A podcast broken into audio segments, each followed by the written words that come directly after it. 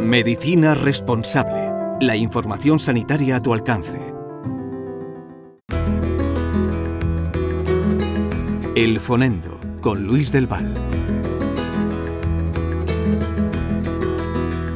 Los seres humanos eh, no queremos vivir con miedo o pendientes del peligro de las enfermedades y hacemos bien, porque de lo contrario, este valle, además de un valle de lágrimas, sería un valle habitado por miedosos. Por tanto, es lógico que nos queramos olvidar del COVID y elijamos creer que ya ha pasado el peligro, pero desgraciadamente no ha pasado.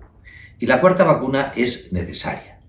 Pero como hemos decidido que ya no hace falta, aumentan los ingresos y aumentan los fallecimientos, sobre todo en quienes no se han puesto la cuarta vacuna.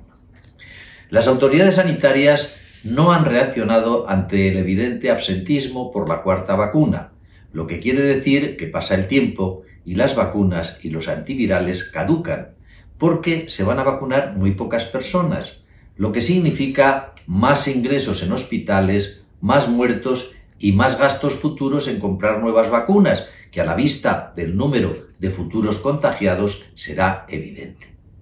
Tener que comprar nuevas vacunas porque las que tenemos ya habrán caducado debido a la pereza constatada en la población es gastar más dinero de lo debido, a lo que se sumarán más enfermos que también generarán más gastos.